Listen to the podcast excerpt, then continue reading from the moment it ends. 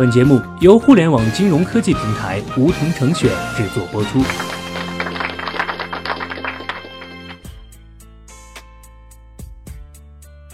收听梧桐电台，掌握理财要领。现在注册并填写邀请码一二三四，还可免费获得一万元体验金哦。在生活中，有些老人家总是喜欢大清早去排队买超市特价的鸡蛋或者青菜，热门的时候甚至要早起一两个小时去排队，但买回来的东西最多也不过便宜一二十块。小学弟常常不能理解，为了赶早去抢特价菜，没有时间在家吃早餐，只能外面去买，那还需要额外支出早餐钱。更重要的是，如果用这早上的时间来睡一会儿，或者起来做做晨间操。喝杯茶都会更有价值。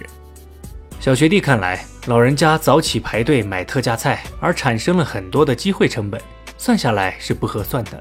我们在大学毕业时也都想过，是继续升学还是工作，在思考哪个选择更好的过程中，其实也就用到了机会成本这个概念。那么，什么是机会成本呢？在之前的节目中有稍微提到过机会成本的概念。机会成本是指因为进行一项行为而失去另一项次优行为带来的效益，同时前提条件是资源有限，选择了 A 就无法选择 B，如果选择毕业后工作，那就没法再读全日制的研究生。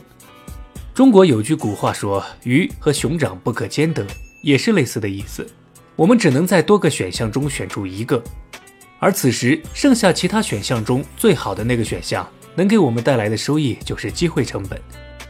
机会成本并不是所有其他没做的选项的成本总和，而是其中那个最好的选项的成本。任何价值都能被算作成本：金钱、时间、情感、经验，或者是乐趣。回到刚才老人家买特价菜的例子，如果他们更享受追求折扣这件事儿，那么早起排队付出的时间，或是额外支出的早餐费用都是值得的。而小学弟认为，老人家的机会成本更大，显得不合算，其实只是一厢情愿罢了。而考研可能会得到知识、校园平台、眼界、学历、导师资源、思维方式的培养、校友资源等等价值；工作中会获得金钱、工作经验、企业平台等价值。两相一比，选择其中一个，那另一个可能获得的价值就都是机会成本。为什么我们要学习机会成本呢？人生是由一个又一个的决定组成的，每个决定都是分岔路口。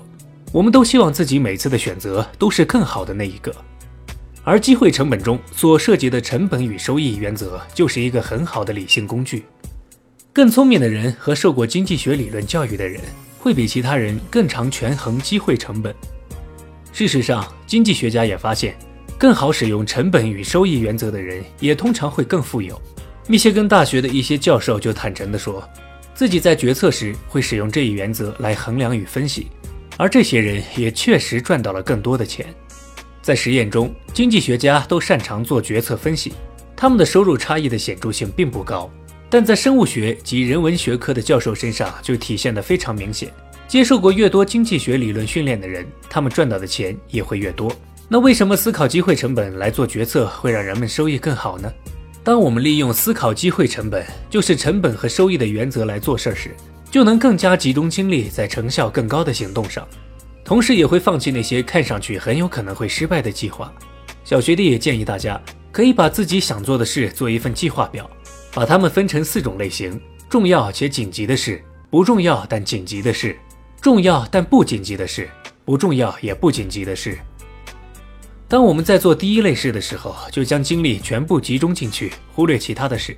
这样，你不仅能够提高工作效率，当把这些事儿都完成后，也会有更多的时间来惬意的享受生活。我们来总结一下，机会成本是一个相对的概念，每一个选择都有成本。一个选择的机会成本，就是所放弃的其他机会所能带给你的最高价值。换句话说，机会成本就是放弃的最大代价。在面对选择时，我们可以挑选出两项最值得做的事儿，然后分别列出他们能够得到的价值。通过判断和比较，就能做出更适合自己的选择。我们应当避免去做那些收益较低的事儿，而是去做那些现在或者未来收益更高的事儿。当我们发现购买一件商品或是参加一项活动时，可能没有太大的收益，宁可果断放弃。学会从各个角度去评估一项决策，分析是否会因它而产生机会成本。当然了，计算机会成本本身也是成本。